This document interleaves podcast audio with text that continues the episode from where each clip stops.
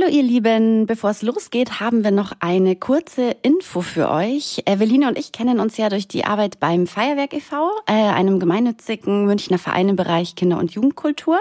Und durch dessen Förderverein haben wir jetzt die Möglichkeit, Spenden für unseren Podcast zu sammeln. Ja, ein kleiner Teil der Stunden, die wir in das Projekt stecken, wird inzwischen von unserem Arbeitgeber bezahlt. Den Großteil der Zeit, den wir zum Recherchieren, Themen finden, Interviews organisieren und so weiter brauchen, der passiert immer noch ehrenamtlich. Und deshalb würden wir uns riesig freuen, wenn ihr uns unterstützt. Auf dreijahrewach.de könnt ihr das mit wenigen Klicks tun. Und wir freuen uns tatsächlich über jeden Betrag. Vielen lieben Dank euch. Bindung entsteht ähm, einfach durch all die vielen, vielen, vielen hunderttausend Interaktionen, die man jeden Tag mit seinem oder einem Kind, das muss ja auch nicht, das, es müssen ja nicht die leiblichen Eltern sein, das wissen wir auch inzwischen, aber durch eben diese vielen, vielen Interaktionen, in denen das Kind eben merkt, dass auf seine Bedürfnisse und Signale in, dem, in der überwiegenden Mehrheit der Fälle, das ist auch wichtig, eben adäquat geantwortet wird.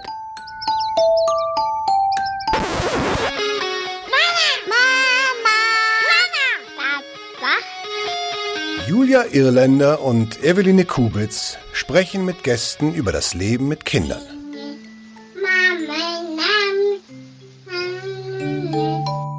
Drei Jahre wach. Hallo und herzlich willkommen zu Drei Jahre Wach. Für euch im Studio sind wieder Eveline und Julia. Wir freuen uns riesig, dass ihr wieder eingeschalten habt. Wir beschäftigen uns heute mit einem Thema, das schon immer wieder in unseren vergangenen Sendungen immer mal wieder aufgeploppt ist. Und heute wollen wir uns nochmal ganz intensiv damit auseinandersetzen, nämlich mit dem Thema Bindung. Ähm, wir haben jetzt gerade schon die Julia Berkic gehört, mit der haben wir im Vorfeld zur Sendung gesprochen. Ähm, von der werdet ihr heute im Laufe der Sendung immer mal wieder ein paar Töne hören und natürlich auch unseren Gast. Ähm, Julia Berkic ist Diplompsychologin. Sie hat ähm, studiert in Regensburg bei den deutschen Bindungsforschern Grossmann und arbeitet jetzt seit zehn Jahren am Institut für Frühpädagogik und macht da ganz viele Sachen zum Thema Feinfühligkeit mit Fachkräften. Genau, da, da hört ihr heute auf jeden Fall immer mal wieder ein paar Töne von ihr. Wir haben aber auch wie immer einen Live- und in Farbe Gast hier, über den wir uns sehr freuen. Sie heißt Kara und ähm, arbeitet als Sozialpädagogin in der Beratung. Ihr Steckenpferd ist die bedürfnisorientierte Erziehung. Ich glaube, das ähm, kann man so sagen. Und sie hat viel in Kindergärten und Kitas gearbeitet. Hallo Kara, schön, dass du da bist. Hallo, ich freue mich, danke. Du hast ähm, im Vorfeld erzählt, du bist so bedürfnisorientiert, bindungsorientiert schockiert ähm, so gekommen, dass du in Kitas Dinge gesehen hast, die dich äh, schockiert haben. Ähm, kannst du erzählen, was das genau war? Oh ja, das ist ein trauriger Einstieg, aber ja, kann ich gerne erzählen. Ähm, tatsächlich ist es so, dass ähm, dieser Ansatz der Bedürfnisorientierung in der Erzieherausbildung zum Beispiel überhaupt gar kein Thema ist.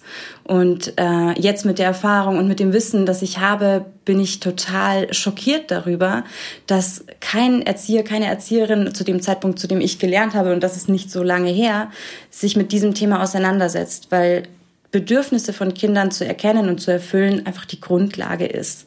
Und äh, da sind wir schon bei den Beispielen, die ich gesehen habe. Da geht's äh, los irgendwie beim Thema Schlaf zum Beispiel. Kinder, die gezwungen werden zu schlafen, obwohl sie offensichtlich nicht müde sind.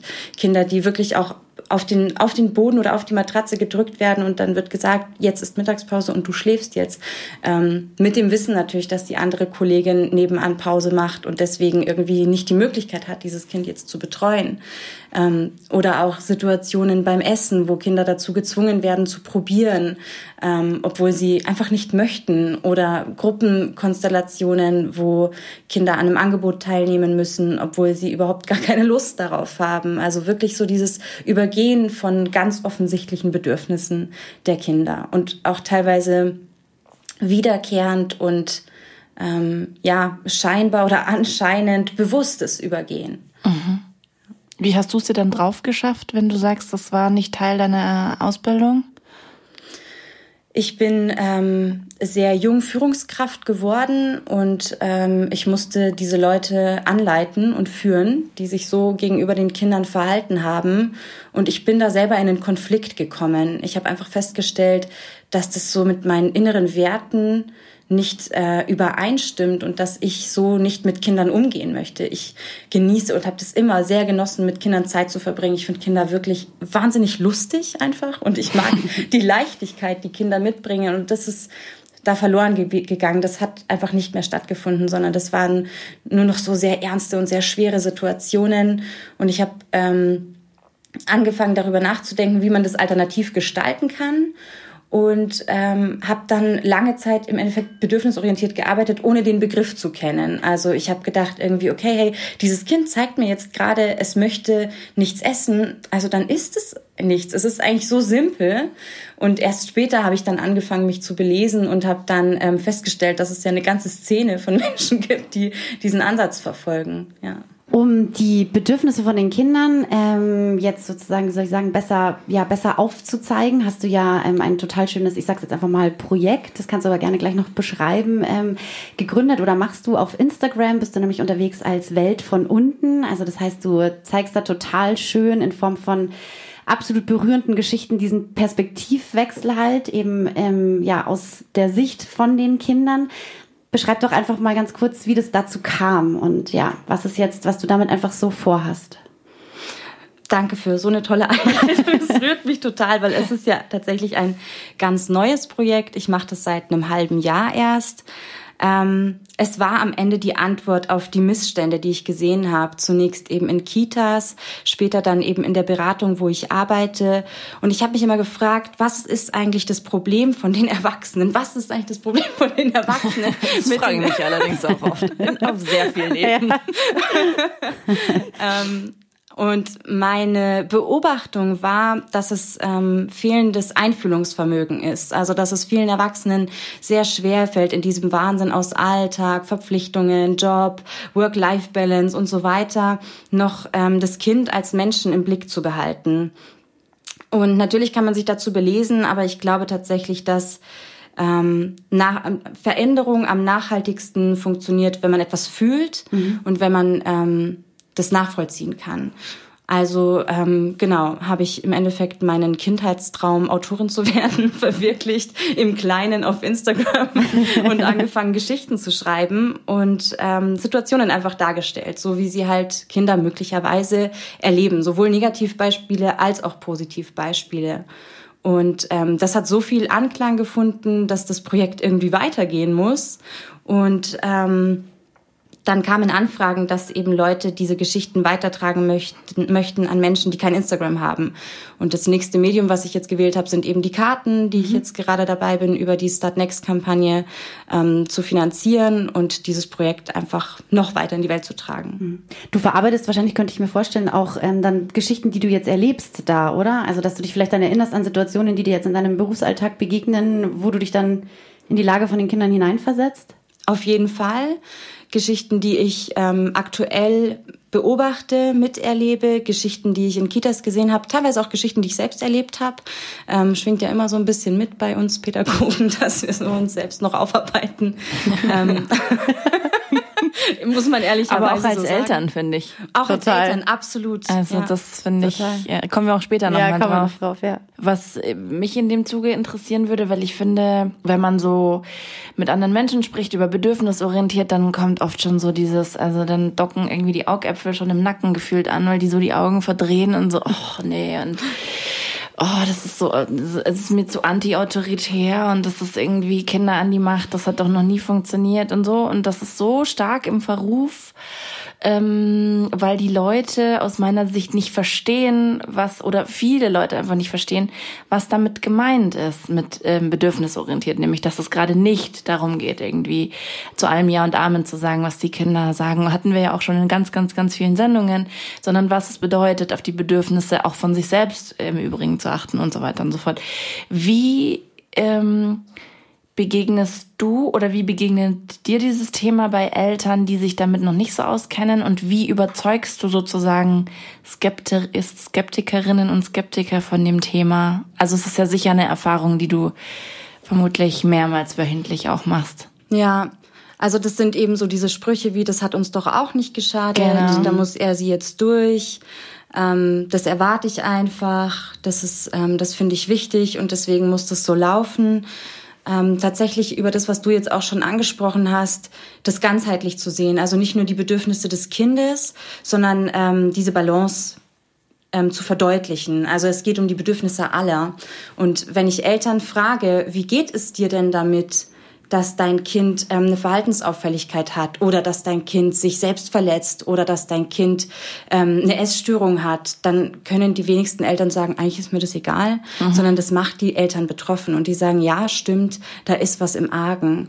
Aber das große Problem, glaube ich, ist, dass viele Menschen, die jetzt im Alter sind, dass sie Eltern sind oder Großeltern sind, selber ja nicht die Erfahrung gemacht haben, dass die Bedürfnisse gesehen und erfüllt wurden und deswegen wahrscheinlich auch nicht so richtig reifen konnten, weil sie da emotional irgendwo bei vielleicht zwei, drei Jahren oder so stehen geblieben sind, wo sie dieses Bedürfnis gehabt hätten, Urvertrauen zu fassen oder auch schon im Säuglingsalter, wo sie das Bedürfnis gehabt ähm, hätten, Nähe zu erleben und eine Bestätigung zu erleben. Und das ist nicht passiert.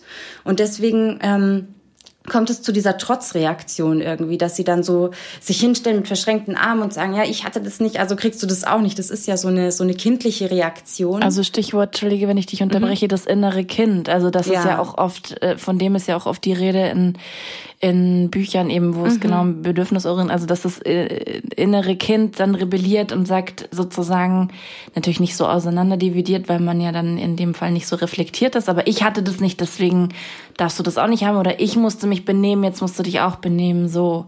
Ne? Also ja, daher genau. kommt diese Trotzreaktion, die du gerade beschreibst. Und auch oder? ich hatte das nicht ich bin nicht stark genug, um dir das zu geben. Mhm. Weil man steht ja dann in diesem Moment in so einer Doppelbelastung. Auf der einen Seite muss man irgendwie selber seine, seine Gefühle in den Griff kriegen. Auf der anderen Seite soll man, ähm, soll man noch die, die, den Wutausbruch des Dreijährigen wegen der, der, der falschen Tellerfarbe begleiten. Mhm. So, wie, wie soll das funktionieren? Das ist natürlich eine Überforderungssituation. Und ähm, ja, wie holt man Eltern da ab? Witzigerweise, indem man in Beziehung geht, indem man ja irgendwie sich mit ihnen begegnet, die Geschichte sich anhört, durchaus auch mal so ein bisschen Biografiearbeit leistet, sich das erzählen lässt, wie ist es denn gelaufen? Und dann eben schon wieder, das ist ja mein Ansatz, eben über Empathie zu sagen, wie ging es dir denn damals? Wie hast du das erlebt, als du gezwungen wurdest, ähm, keine Ahnung, Krautsalat zu essen und es dann alles wieder hochkam, so. Hm. Und jetzt überleg dir, wie geht es deinem Kind? Natürlich willst du, dass dein Kind Gemüse isst, gar keine Frage, aber vielleicht können wir das irgendwie anders lösen.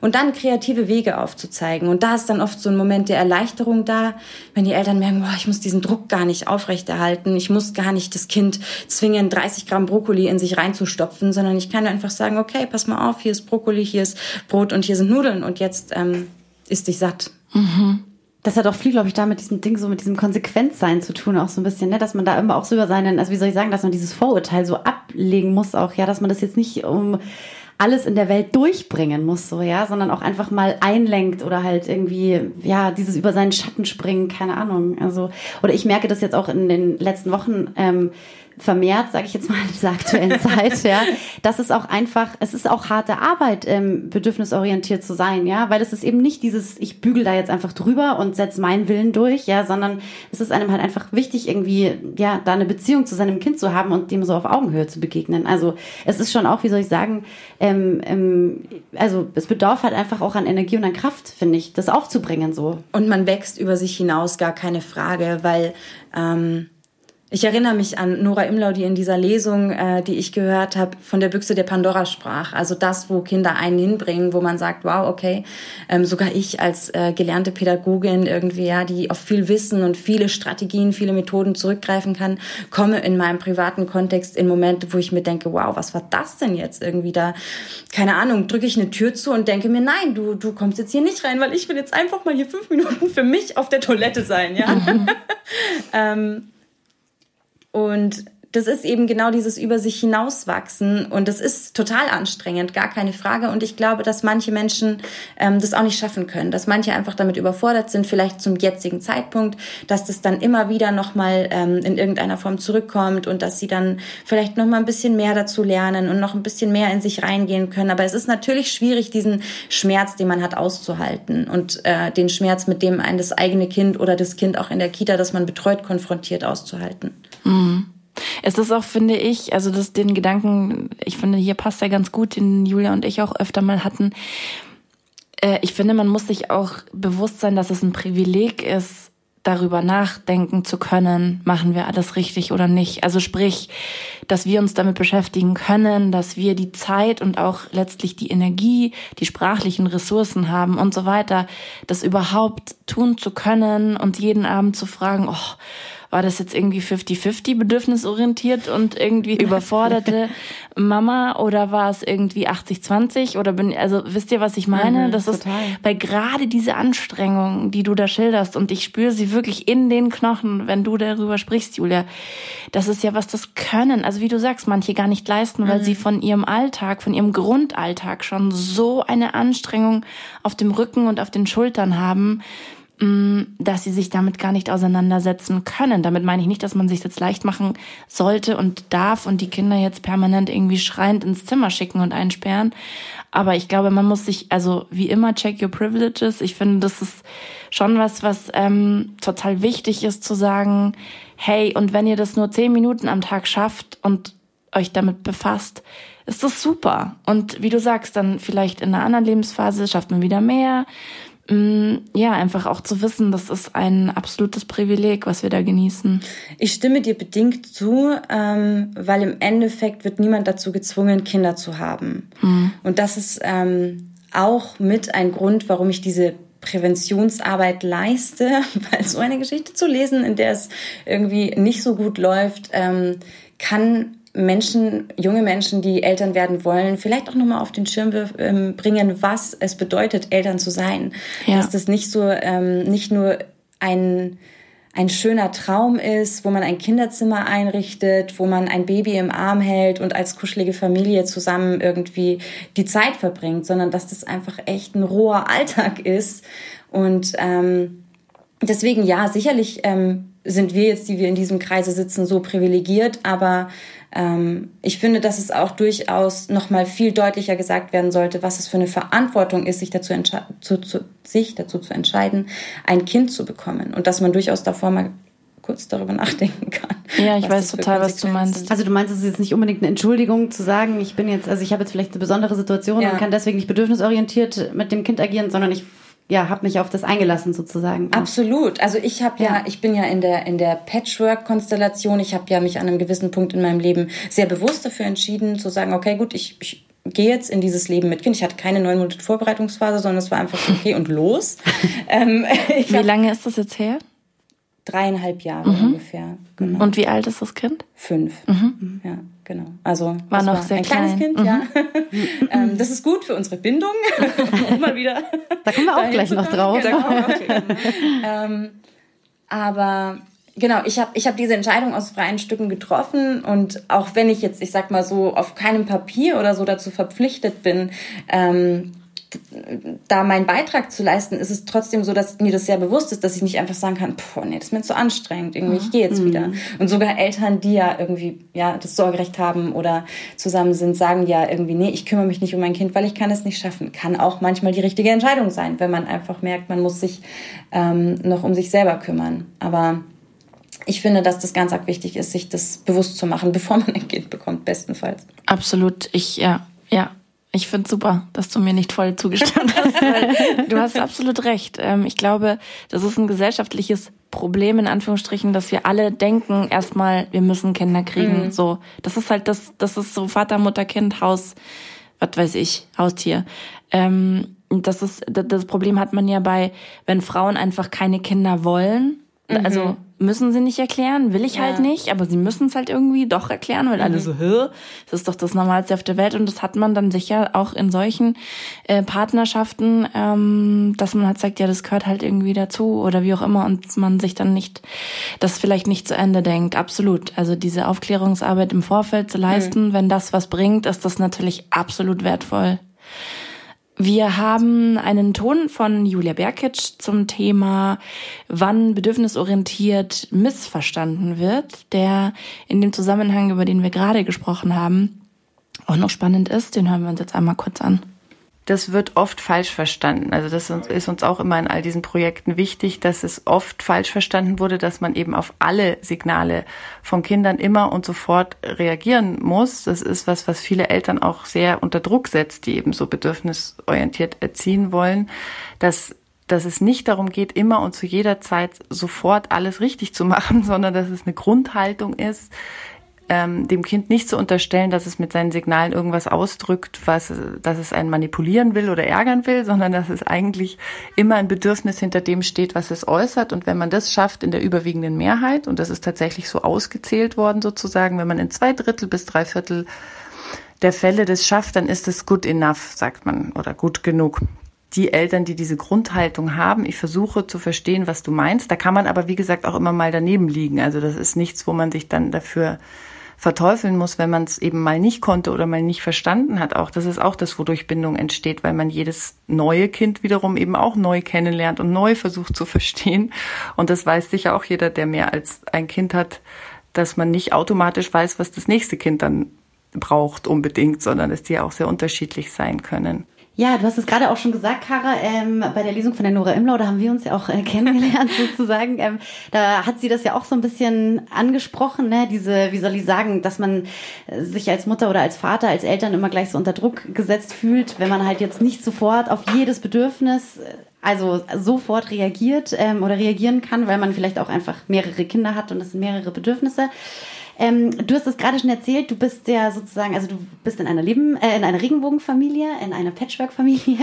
Ähm, du hast es gerade schon gesagt, du bist jetzt seit dreieinhalb Jahren sozusagen Mama eines Bonuskindes, so schön hast du es gesagt, genau als äh, du uns von dir erzählt hast. Hast du denn Beispiele jetzt von eurem Familienalltag sozusagen, wo du, was jetzt gerade die Julia Bergic auch gesagt hast, einfach so an die Grenzen vielleicht auch kommst? Also gibt es Situationen, wo du sagst, da läuft es jetzt irgendwie gut bedürfnisorientiert und wo ist es dann auch einfach wieder vielleicht schwieriger? Ja, oh Mann, das gibt natürlich tausend Situationen. Die lustigste, glaube ich, die gut bedürfnisorientiert läuft, ist das Thema Anziehen. Ich gehe regelmäßig mit Pumuckl, wahlweise Feuerwehrmann Sam, wahlweise Cars äh, einkaufen, weil wir kämpfen diesen Kampf einfach nicht. Ähm, und das ist auch so, ein, so, ein, so, ein Erkennt, so eine Erkenntnis, die wir einfach hatten. Er wollte unbedingt in Kostümen einfach sein, sein Leben verbringen. Und warum sollen wir uns dagegen wehren? Es ist ja auch eigentlich egal. Ich meine, okay, der Edeka, jeder kennt uns dort schon, weil wir halt irgendwie eh schon zwei Mamas dann auch noch mit Pumuckl unterwegs. Das ist alles ein bisschen schräg. Ähm, Also so richtig in voller Montur ähm, im Kostüm. ja, genau. Super. Also kurze grüne Hose, zu kurzes gelbes Shirt, bauchfrei. Rot gesprayte Haare. Nein, das nicht. Äh, Das nicht. Das hat, hat er sich dann anders überlegt. Genau, also ähm, das ist zum Beispiel so, wo wir sagen, oder auch eben dieses klassische Jacken-Mützen-Beispiel. Ähm, und das fand ich irgendwann, hab ich, bin ich auf diese Idee gekommen oder habe sie irgendwo gelesen, einfach zu sagen, okay, du willst jetzt gerade keine Jacke anziehen, ich nehme sie mit. Ähm, und dann ziehst du sie halt an, wenn dir kalt wird. Also diesen Machtkampf so loszulassen. Das ist ganz krass. Das, also das ist lustig, wie manche das instinktiv richtig machen. Mein Mann macht das genauso. Der, ähm, ich raste wirklich förmlich schon aus und der merkt das und dann sagt er, nee, wir machen, du ziehst jetzt erstmal nicht an. Und unten, also wir wohnen im vierten Stock und es dauert ja gerne mal so gefühlt dann vier Stunden, bis man unten angekommen ist. Dann ist die in einer völlig anderen Situation, dann haben die schon drei Lieder gesungen oder sich über irgendwas unterhalten, dann zieht die die an. Die Ja. zieht die einfach an. Und ich jedes Mal so, Ja. also total lustig, wie man das instinktiv auch richtig machen kann. Ja, genau. Und es gibt ja ganz viele solche Beispiele. Wir haben ähm, auch lange, und das war auch so der Prozess, wo wir wir als Familie zusammengewachsen sind und irgendwie unsere Lösungen und Wege gefunden haben. Manche Situationen übernimmt eine von uns, weil es einfach ein bisschen besser funktioniert. Ähm, das Zähneputzen war zum Beispiel auch eine ganz, ganz schwierige Situation und ähm, da habe ich ja letztens dazu gepostet, irgendwie, äh, bevor ich irgendwie ähm, ein Kind hatte, dachte ich, nebenan wird ein Kind missbraucht. Heute weiß ich, ihm wird nur der Schlafanzug angezogen. Mhm. Ich habe das durchgestrichen und geschrieben, nee, ist auch nicht richtig so, weil so muss es nicht laufen. Was spricht dagegen, dass das Kind halt im T-Shirt schläft oder was spricht dagegen, wenn ich die Ressourcen habe, dass ich zum Beispiel dieses Karius und Baktus Musical aufführe, was ich jetzt jeden Abend mache. Und das genau. funktioniert? Das funktioniert, das ist ja. ja super. Ja, ja, genau. Ähm, das ist äh, total inszeniert und es gibt auch ein Skript dann, das muss ich mich strikt halten. die müssen alle runterfallen Geil. und dann sind die alle weg. Und so ist es mhm. spielerisch, spielerisch aufgelöst und dieser Druck ist wieder raus. Aber natürlich gibt es bei uns auch Situationen, die, ähm, die schwierig sind. Bei uns ist es zum Beispiel aktuell so, dass ähm, er möchte nicht alleine einschlafen und er schläft aber sehr lange nicht ein. Er möchte in seinem Bett schlafen, wir sollen dann dabei sein, wir sollen irgendwie auch nicht weggehen. Dann haben wir die Idee gehabt mit der Schnur, dass er das eine Ende hat und wir das andere und dafür können wir dann im Wohnzimmer sitzen und er ist fünf, er kann schon verstehen, dass wir einfach auch keinen Bock haben, eineinhalb Stunden lang. Aber das ist so, da suchen wir noch so und das ist keine gute Situation für uns, für ihn schon, weil wir bringen das auch nicht übers Herz, irgendwie einfach zu sagen, nein, du schläfst jetzt alleine ein, geht auch nicht. Dafür ist er einfach auch schon zu stark mhm. in seinem, das brauche ich und das fordere ich ein. Ähm, und dann hat es einen Sinn. Und das ist wieder so, wie denken wir über ein Kind? Denken wir, aha, der hat uns schon voll in der Hand und wir fahren hier voll den Kuschelkurs und der manipuliert uns? Oder denken wir, hey, der ist tagsüber echt verdammt selbstständig und ähm, geht alleine schon zur Nachbarstochter und verbringt da zwei, drei Stunden ohne uns und macht lauter andere total tolle Sachen, erzählt uns wilde Geschichten gleichzeitig. Und dann am Abend kommt dann eben der Moment, wo er sagt, puh, und jetzt muss ich irgendwie mal auftanken. Mhm. So, und mm, das ist dann ein Prozess und wir suchen nach Methoden, versuchen das kreativ zu lösen, sind dann auch mal frustriert und sagen, Mann, irgendwie, es wäre uns lieber, er würde halt einfach alleine einschlafen und fertig. Mhm. Und äh, versuchen dann tagsüber das Gespräch mit ihm zu suchen, versuchen miteinander zu besprechen, wer kann das besser aushalten. Manchmal komme ich raus und sage, ich kann nicht mehr, irgendwie, du musst jetzt weitermachen. Und dann sagt meine Freundin, ich habe auch keinen Bock. Und dann ist es halt irgendwie so ein Ausdiskutieren und ja. Aber das finde ich eine total, einen total schönen Blick auf die Sache zu sagen. Und der macht ja auch total Sinn, wenn er tagsüber so, also es ist ja immer, also kommen wir auch gleich noch dazu, dieses, dieses Wechselspiel aus Autonomie und mhm. Nähe und so und das dann so zu sehen. Aber klar, dass die Ressourcen irgendwann endlich sind und man das nicht immer so sehen kann, sondern dann auch irgendwann mal denkt, ich will halt jetzt auch irgendwie um 21 Uhr auf der Couch ähm, verschimmeln, ist auch klar. Aber ja. dass man diesen Blick grundsätzlich hat, finde ich total schön, weil das natürlich einiges auch erleichtert. Also und, das, ja, ja, und das ist wichtig, weil ähm, genau dieser Blick macht ja die Haltung aus. Und was ja. würde passieren, wenn ich sagen würde, boah, irgendwie du, du nutzt mich jetzt aus oder du manipulierst mich und willst jetzt unbedingt es erreichen, dass ich da bei dir bin? Ähm, das ist ja schon wieder irgendwie klingt da so dieser alte Schmerz an. Mich hat keiner ins Bett gebracht. Ich habe mich hingelegt, ich habe meine Benjamin Blümchen Kassetten gehört, so Benjamin Blümchen hat mich ins Bett gebracht. Mhm. Okay. Wie ähm, uns alle wahrscheinlich, oder? oder? Ja. Ja, voll, und, ähm, voll. Und man hat, man hat daraus Glaubenssätze entwickelt, die man heute noch hat. Und ich denke oft, oh, ich bin irgendwie ganz allein auf weiter Flur. Und vielleicht kommt es daher, weißt du, dass irgendwie das noch so in einem fest drinsteckt. Und ich möchte das einfach für kein Kind, mit dem ich zu tun habe, ob jetzt im beruflichen oder im privaten, ähm, dass dieses Kind denkt, ich bin alleine. Und das dürfte doch eigentlich kein Elternteil wollen, wenn er sich mal so damit Absolut. auseinandersetzt. Absolut. Ja. Also bei uns ist das ähnlich. Wir haben auch, meine Tochter ist auch fünf und die braucht es auch, also die fordert das auch total ein, diese Einschlafbegleitung irgendwie. Und ähm, mein Sohn liegt dann auch daneben. Der ist drei, der könnte locker auch, glaube ich, alleine einschleifen. So. Also das ist so, das, daran merkt man das halt auch, dass das, wie soll ich sagen, dass die Kinder halt auch unterschiedliche Dinge brauchen, so einfach, ja. Also total. das ist völlig, mhm. ähm, ja, völlig unterschiedlich. Und was auch noch so ein gutes Beispiel ist, was gut dazu passt, ähm, meine Tochter hatte das jetzt ganz lange, dass die immer Begleitung wollte von mir, wenn sie auf Toilette gegangen ist, ja. Und mhm. dann bin ich immer mitgegangen und mich hat's unfassbar genervt, ja, weil also ich dachte einfach, das kann ja nicht wahr sein, das wird sie doch wohl alleine schaffen, mhm. ja. Und irgendwann habe ich mich dann einfach nochmal, haben wir nochmal, wie schon viele Male zuvor, aber dann nochmal irgendwie intensiver drüber gesprochen und dann habe ich ihr erklärt, du, hör mal zu, wenn du es schaffst, jetzt alleine aufs Klo zu gehen, es geht dir ja irgendwie um Nähe. Also du brauchst mich ja scheinbar in irgendeiner Form. Aber vielleicht schaffst du es ja alleine zu gehen und ich setze mich aufs Sofa, ich warte auf dich und dann machen wir da noch ein paar Minuten Kuschelzeit so. Und das hat sie sofort akzeptiert. Und dann haben wir das gemacht. Ich glaube, drei, vier Male. Seitdem geht sie alleine aufs Klo, mhm. ohne diese Kuschelzeit. Ja, Krass, aber ja. es ging, glaube ich, nur um dieses, um diese Erkenntnis. Ähm, Mama ist schon für mich da, so mhm. wenn ich es halt irgendwie brauche. So, also. Also das ist, glaube ich, auch das, was die Julia Berkic im ersten Ton gesagt hat. Und das ist ja, glaube ich, die Essenz von Bedürfnisorientiert. Die Bedürfnisse hinter einer Aktion zu erkennen. Mhm. Das ist dir da ja offensichtlich total gut gelungen. Das, also. Das genau, und irgendwie auch geschlafen. irgendwie nicht. Deswegen bin ich da auch echt immer so. Aber wie gesagt, das war jetzt eine von vielen Situationen. Bei uns gibt es auch Tausende, wo, äh, so, wo ich nach wie vor große Fragezeichen äh, über mhm. meinem Kopf habe. So. Aber das war zumindest auch mal eine, wo ich irgendwann gesagt habe, mein Bedürfnis ist es einfach nicht fünfmal am Tag. Das geht halt nicht, zehn Minuten im Badezimmer. Also weißt du so, total bescheuert. Mhm. Also, weil ich könnte es ja auch einfach hinnehmen, aber aber es ja. ist ein Bedürfnis. Es geht ja auch um die eigenen Gefühle so. Absolut. Und tatsächlich ist ja so die Beobachtung, dass Kinder, die bedürfnisorientiert aufwachsen, viel schlechter funktionieren, in Anführungszeichen. Und das ist dann oft so die Situation bei Großeltern oder so, dass die halt dann irgendwie schulterzuckend sagen, naja, hast du jetzt davon?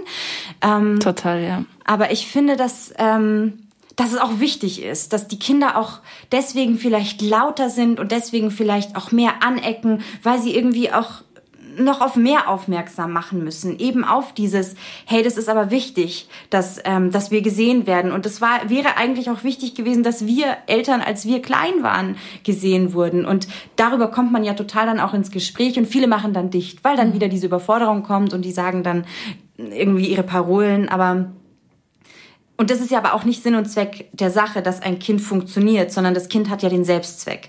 Das heißt, das Kind ist einfach da, wächst, hat seine, seine Interessen, seine Stärken, seine Schwächen und ähm, da geht's ganz viel um, die, um das Bild vom Kind und um die Haltung zum Kind. Mhm. Absolut.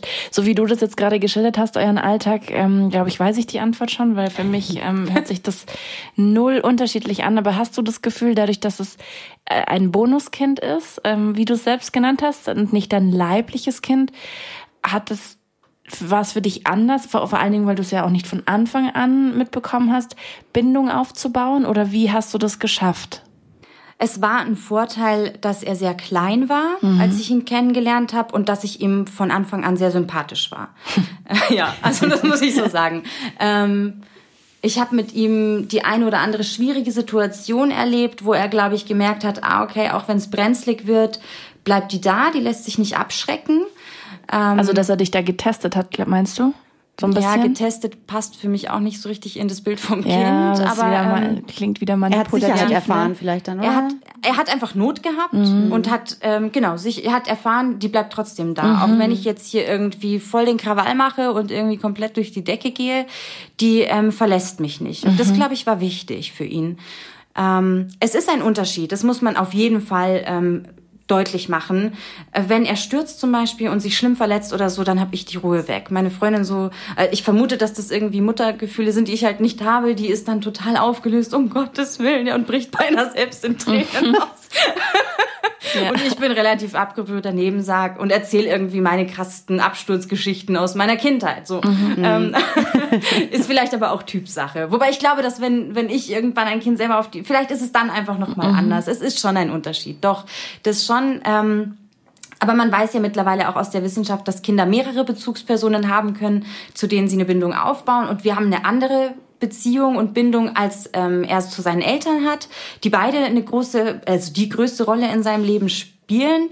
Und ich bin irgendwie eine, eine schöne Ergänzung. Ich habe schon auch irgendwie so die Rolle, dass ich mal eine Grenze setze und sage irgendwie, das ist hier der Rahmen, in dem kannst du dich bewegen, aber hier ist dann auch irgendwie, ähm, ist dann auch irgendwo mein, mein, mein Schmerz erreicht, also körperlich zum Beispiel. Ähm, auf der anderen Seite hat er zu, zu allen dreien von uns, ähm, hat er andere Sachen, mit, die, die er mit uns macht. Und das ist, glaube ich, wertvoll. Genauso wie andere Kinder vielleicht, keine Ahnung, die Tante haben oder die Erzieherin oder die Nachbarin, mit denen so, sie gut können. Und aus jeder Bindung ein bisschen was ziehen, was sie in ihrer Entwicklung in, unterstützt. Ich wollte vielleicht noch kurz sagen, ähm, vielleicht kannst du das noch mal kurz erklären, ähm, zu den dreien. Also das heißt, es gibt dich, deine Freundin sozusagen, und es gibt den Papa noch von, genau, dem, von genau. dem Kleinen. Okay, ja. also das heißt ja drei Bezugspersonen genau. sozusagen. Okay, ja, ja, ja. schön. Ja, ähm, was gute Bindung eigentlich ausmacht, das haben wir die Julia Bergtsch auch gefragt. Und ähm, genau, da hören wir uns jetzt einfach gleich nochmal einen Ton von ihr an. Eine gute Bindung, würde ich sagen, ist, wenn man in der Lage ist, beide Grundbedürfnisse des Kindes, also das nach Bindung und Nähe und Sicherheit, aber auch das nach Unabhängigkeit, Exploration sagen wir, also erkunden wollen, das ist sozusagen die andere Seite der Wippe, gut beantworten kann. Und da kann man, wie gesagt, auch immer mal daneben liegen oder gerade nicht die Zeit oder die Nerven haben. Aber wenn es sozusagen auf keiner Seite dieser Wippe, Bindung oder Autonomie keine, systematisch keine Antwort gibt. Ich weiß nicht, ob das verständlich ist. Also wenn ich immer die Bindungsbedürfnisse von meinem Kind oder in der überwiegenden Mehrheit nicht sehen kann oder wenn ich immer sein Autonomiebedürfnis nicht so gut aushalten oder sehen kann und immer wieder zum Beispiel in Konflikt gerate, weil ich ihm nicht zutraue oder ihr was selber zu machen oder weil ich es immer abwehren muss, wenn es Nähe braucht, dann kann es sein, dass es insgesamt diese Balance nicht so gut ist. Aber wie gesagt, das kann im Alltag immer mal vorkommen natürlich. Oder natürlich sage ich auch manchmal zu meinen Kindern, nee, das ist mir jetzt irgendwie zu gefährlich oder das ist mir jetzt zu nah oder so. Aber wenn es systematisch immer so ist, dass es mir zu viel Nähe ist oder zu viel Unabhängigkeit, dann kann es sein, dass ich selber eben an einer Stelle vielleicht von der Wippe einen blinden Fleck habe. Das fand ich total lustig, als die Julia Bergic das erzählt hat, weil man automatisch so anfängt, sozusagen, also zum einen so die, das Erleben oder den Alltag mit seinen Kindern so zu hinterfragen. Ich habe mich dann so gefragt, okay, wo bin ich vielleicht zu vorsichtig, zu ängstlich, wo bin ich zu nah, zu wenig nah und so. Und man fängt aber auch gleichzeitig an, eben über das nachzudenken, was sie ja auch gesagt hat, so wie war das eigentlich in meiner eigenen mhm. Kindheit. Ja, und ich mhm. konnte mich da nicht mehr so recht dran erinnern. Ich habe aber jetzt so an meine Eltern gedacht, sozusagen, wie ich sie heute erlebe. Und sie kommen mir halt in manchen Situationen Situationen irgendwie ähm, vielleicht an mancher Stelle einfach irgendwie ängstlich vor, jetzt im, im Umgang mit den, mit den Kindern und so, wo ich irgendwie mir denke, ach, lass ihn klettern, pff, da passiert schon nichts so. Ähm, wie war es denn so bei dir, ähm, wenn du jetzt mal so an deine eigene Erziehung denkst? Du hast uns ja auch im Vorfeld schon mal mhm. kurz erzählt, du bist irgendwie anders ja. aufgewachsen. Wie bist du denn in, also in puncto bindungsorientiert aufgewachsen? Ja, so äh, wie ich wie ich eigentlich äh, dafür schreibe, dass es nicht mehr passiert. Auf der einen Seite schon habe ich viel, war ich viel alleine. Ich war auch sehr sehr früh ähm, verantwortlich für Dinge, die irgendwie eigentlich ja überfordernd für mich waren. Ich habe mich, ähm, ich musste einfach auch sehr früh selbstständig und erwachsen werden. Auf der anderen Seite und das finde ich eigentlich noch die viel spannendere Situation, ähm, konnte meine Mutter schlecht das Unabhängigkeitsbestreben von mir aushalten. Und das ist ja was, was man echt so oft beobachtet und wo Kinder eigentlich von Geburt an so instrumentalisiert werden, weil sie ähm, ja dieses Nähebedürfnis, was aus der eigenen Kindheit der Eltern noch unerfüllt geblieben ist, dann kompensieren sollen. Und dieses total übergriffige, komm kuscheln und ich knusch dich ab aus dem Nichts, obwohl das Kind gerade gar kein ähm, Nähebedürfnis signalisiert und da ist ja genau diese Wippe komisch. Irgendwie das Kind sitzt gerade entspannt beim Lego bauen und ist irgendwie für sich und hat ist da am explorieren, am erforschen und die Mutter denkt sich, "Mai, bist du süß, jetzt muss ich dich irgendwie knuddeln, jetzt komm mal her" und reißt das Kind ähm, also sieht das Kind gar nicht als Menschen, sondern einfach als Puppe, muss man ja so sagen. Ähm, also da muss ich äh, kurz einhaken, weil ich das total interessant finde. Und einerseits es natürlich schmerzhaft war, andererseits ich das schön finde, dass sie das so gut verbalisieren kann. Meine Tochter ist noch nicht ganz drei und die hat da auch, also die ist da mal richtig wütend geworden, als ich das gemacht habe und hat, gesagt, und hat wirklich so sich am Gesicht so entlang gewischt und sich dabei fast gehauen. Also weißt du, so das mhm. Bussi weggewischt. Also ich habe es jetzt nicht so überfallen, ja, wie du das jetzt ja. gerade schilderst, weil ich das als Kind ähm, sehr stark auch erlebt habe. Ich komme aus einer südländischen Familie. Mhm. Das ist ja bis heute noch so, dass da die Grenzen von Kindern, mhm. von auch Menschen auf der Straße nicht unbedingt ähm, mhm. wahrgenommen werden, die körperlichen. Ja. Mm, deswegen bin ich da total stark eigentlich. Ähm, bei anderen extrem, äh, ähm, äh, wie soll ich sagen, passe ich da auf auf sie und habe dann einen ganz, ganz extremen Blick dafür und habe halt einfach auch, wie du sagst, sie saß so da und hat sich so beschäftigt. Dann bin ich vorbeigegangen und habe einfach ihren Bus mhm. und dann ist sie so wütend geworden und hat sich das wirklich so aggressiv und hat gesagt, ich will nicht, dass du mir jetzt einen Bussi gibst. Und ich bin echt, ich bin ins Wohnzimmer und habe echt fast geheult und dachte so mm. krass, weil mich diese, dieses, dieser Cocktail aus Emotionen einerseits mhm. stolz, weil ich sie auch, also das ist ja genau das, was ich immer sage, egal wer kommt Ja. und du möchtest es nicht. Ja. Du sagst es einfach, Ja. dass ich mal diese Person sein werde. Habe ich mir in dem Moment natürlich nicht gedacht. Ja. Ist aber, der, Mhm. also das ist ja, das sage ich ja immer wieder, der kleinen, den kleinsten Spiegel vorgehalten zu bekommen, ist auch nicht so angenehm. Mhm. Ja, ja. Ähm, so, also deswegen mega spannend, was du sagst. Das fällt mir nur da gerade ein. Ja. Hast du da so ein paar Beispiele noch, Kara, für dieses, weil du gerade gesagt hast, dein Unabhängigkeitsbestreben? Mhm. Also das, hast du da so ein paar Beispiele, ähm, woran du dich da jetzt so zurückerinnerst? Ja, ich habe das dann schon, schon sehr deutlich gezeigt. Meine beste Freundin und ich im Kindergarten zum Beispiel, wir waren, also ich war, äh, ich bin im, im Landkreis München, also schon ein bisschen ländlicher ähm, groß geworden und wir sind aus dem Kindergarten ausgebrochen. Uns war das einfach alles zu blöd. Wir wollten aufs Feld, wir wollten spielen, fertig so. Ähm, und das, das hat dann auch keiner hinterfragt, was ist da los, sondern das war einfach so, wir wurden halt geschimpft, weil wir haben halt einen Schmarrn gemacht. Ja, okay. Aber dass wir irgendwie mehr Platz brauchten, dass wir irgendwie neugierig waren, dass wir eigentlich da ähm, die Natur kennenlernen wollten und dass wir auch total mutig waren. Ja, wir haben einfach den, den Stacheldrahtzaun aufgefriemelt über Tage, über Tage, bis das Loch groß genug war. Ciao, ja. Richtig ausgebrochen. Voll. Nach Plan. Aber damit hat sich halt keiner auseinandergesetzt irgendwie, sondern das war einfach nur so dieses kleine Bild, oh mein Gott, ihr habt einen Schmarrn gemacht, ihr werdet jetzt dafür bestraft. Ähm, das war zum Beispiel eine Erfahrung, die mir total hängen geblieben ist. Oder ähm, dann anders. Ich habe dann mir sehr früh zugetraut, ich möchte woanders übernachten und habe dann halt auch irgendwie einen Rückzieher machen wollen und dann wurde ich halt dafür total ähm, ausgelacht im Endeffekt zu Hause. So, das war dann irgendwie so. Dass ja, du's doch nicht geschafft hast, Ja, genau, dass ich halt heulend abgeholt werden musste. Hm, okay.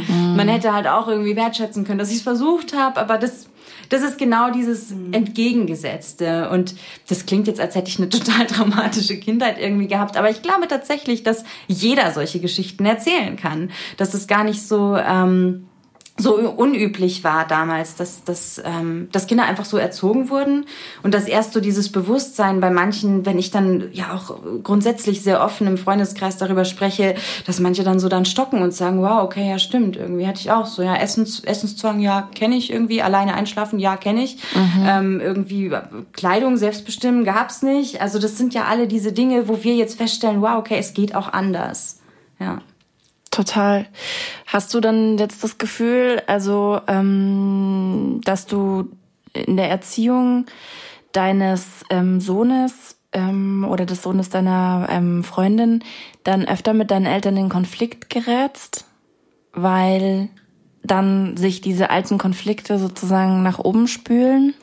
Ach, Gott sei Dank kann ich tatsächlich sagen, dass ich, ähm, ich habe mir durchaus Zeit genommen für diese Entscheidung, eben in diese Patchwork-Familie reinzugehen. Und zum Zeitpunkt, als ich, ähm, als ich dann mit dem Kind zusammengezogen bin, ähm, war das für mich kein Thema mehr. Und ich habe da sehr, sehr lange und sehr, sehr intensiv dran arbeiten müssen. Ähm, ich habe irgendwann die Entscheidung getroffen, den Kontakt zu meinen beiden Elternteilen abzubrechen Ah, okay. Ähm, weil das überhaupt gar nicht gepasst hat und weil ich ähm, sehr, sehr viel Kraft sinnlos da investiert hätte in Diskussionen, die ohnehin einfach zu nichts führen. Und das war auch eine große und schwere Entscheidung. Und natürlich jedes Weihnachten ist es so ein bisschen, hm, ja, okay, Mama, Papa ist halt nicht, okay, gut. Ähm, aber ich kann es mittlerweile sehr, sehr gut tragen und bin da echt äh, gut im Reinen mit mir. Insofern merke ich schon manchmal, wie mich was erinnert, aber es wühlt mich nicht auf. Ich kann es gut regulieren. Ja.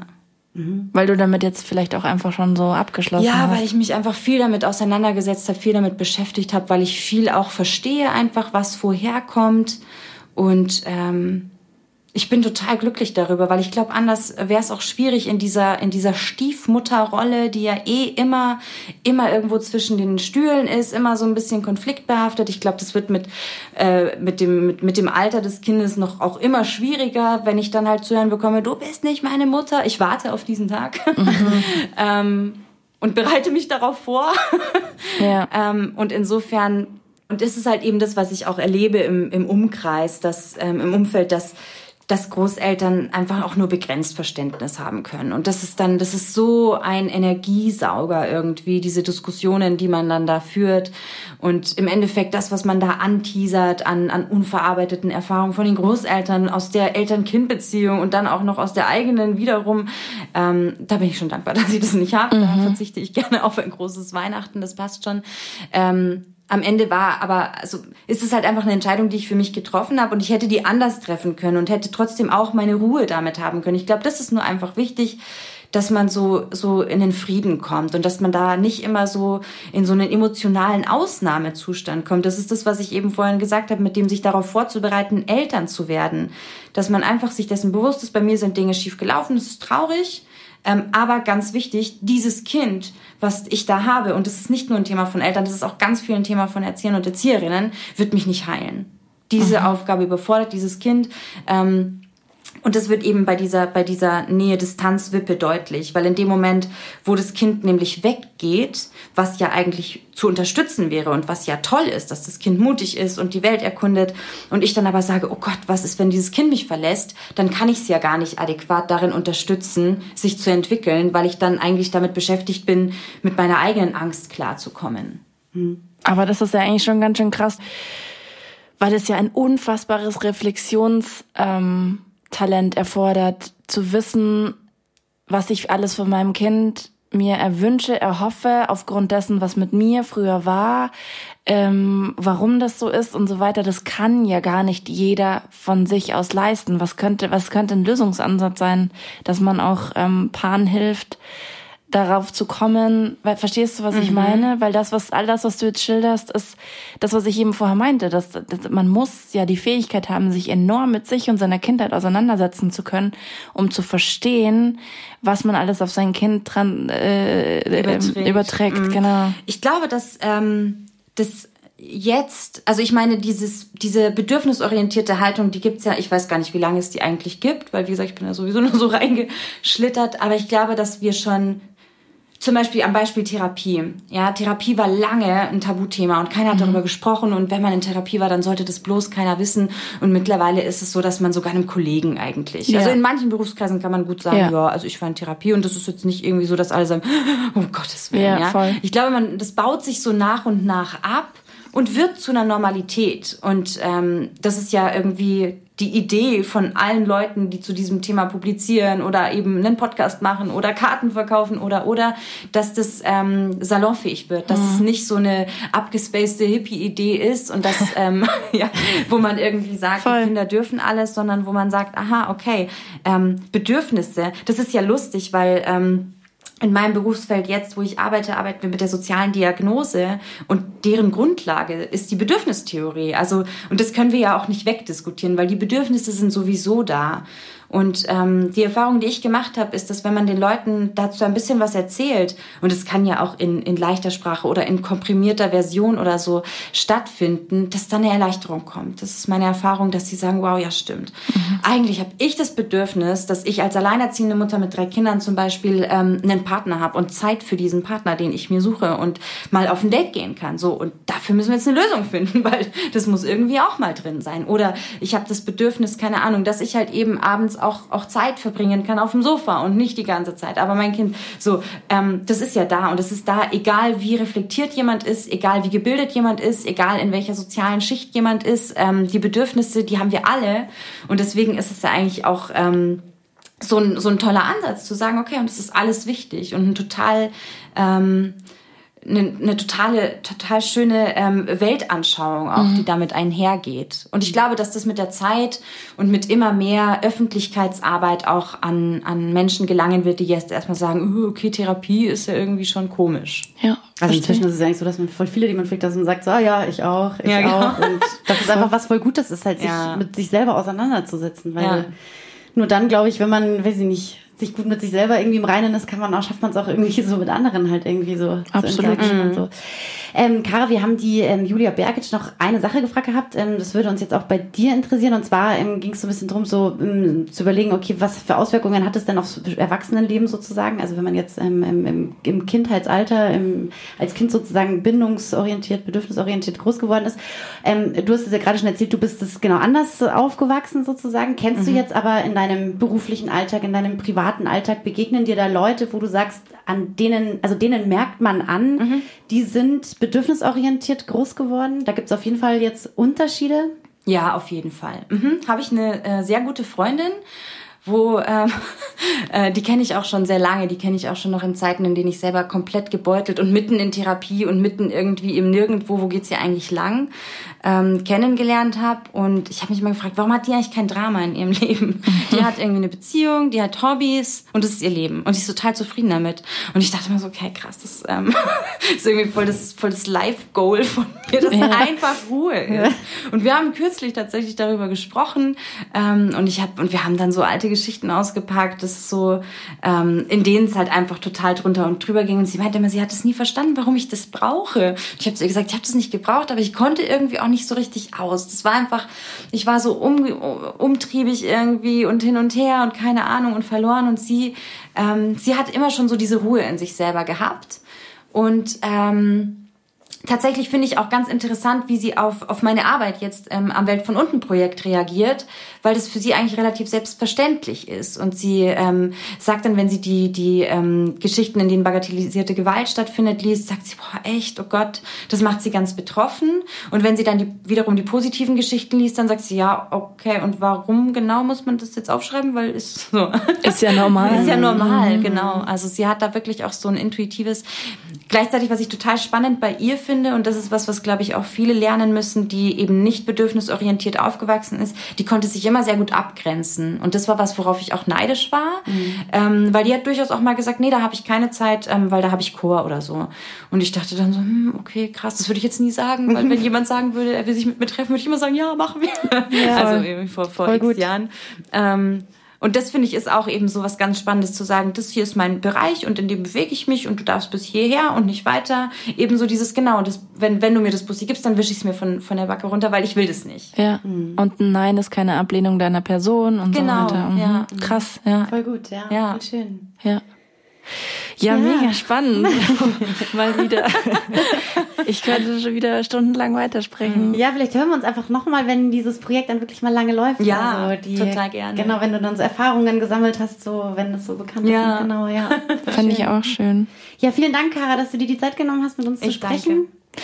Genau, wir hören ganz im Anschluss noch, also noch dranbleiben, auch ähm, die Antwort von Julia Berkic. Die ist nämlich sehr interessant, auch nochmal aus einer natürlich viel theoretischeren Perspektive. Ähm, es wurde irgendwie in den 70er Jahren angefangen, Babys ähm, zu erforschen, die eben bindungs- und bedürfnisorientiert aufgewachsen sind und bis eben heute, also sprich ungefähr in den 50ern oder auch eben jünger sind, was man an denen eben auch festgestellt hat an körperlicher Gesundheit und so weiter. Das fanden wir einen Ton, den fanden wir sehr, sehr spannend.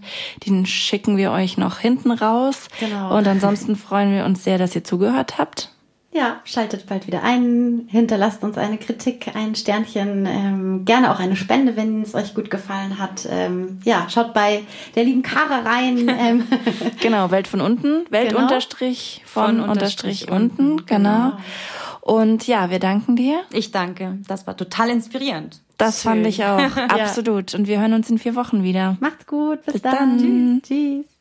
Also das war ja am Anfang schon auch einfach nur eine Theorie, aber man hat inzwischen ganz gute Daten dazu, dass sich die Kinder wirklich anders entwickeln, die früh Feinfühligkeit und eine sichere Bindung eben bekommen haben. Und zwar sind die insgesamt äh, sozial kompetenter in anderen Kontexten, also im Kindergarten, in der Grundschule. Die tun sich leichter in Freundschaften, die sind selbstbewusster, die sind man sagt ja immer resilienter, also das heißt einfach widerstandsfähiger gegenüber schwierigen Situationen oder Risikofaktoren. Die sind, wie gesagt, auch gesünder, also diese ganzen Erkrankungen, die zum einen mit Stress zu tun haben, aber auch äh, Immunerkrankungen oder also einfach die Abwehrkraft des Körpers, nicht nur des Geistes, scheint stärker zu sein. Wobei man natürlich aufpassen muss, das ist alles nicht nur mit Bindung erklärbar. Das ist natürlich alles multifaktoriell, sagen wir immer. Und es ist auch so, dass auch eine sichere Bindung in den ersten Jahren einen nicht zu einem unzerstörbaren Menschen macht. Also wenn danach nur noch schreckliche Sachen passieren, dann ist natürlich auch eine sichere Bindung nicht unendlich äh, Schutzfaktor gegen alles, aber es scheint einen stark zu machen, genauso wie eine unsichere Bindung auch auf gar keinen Fall zu einem Psychopathen macht oder was Krankhaftes ist, aber es macht einen vielleicht verletzlicher im Hinblick auf spätere schwierige Situationen oder auch auf soziale Beziehungen. Drei Jahre wach. Das Abenteuer Familie. Immer am dritten Samstag im Monat auf Radio Feuerwerk. Und zum Nachhören auf Spotify, Apple Podcasts, Deezer und überall da, wo es Podcasts gibt.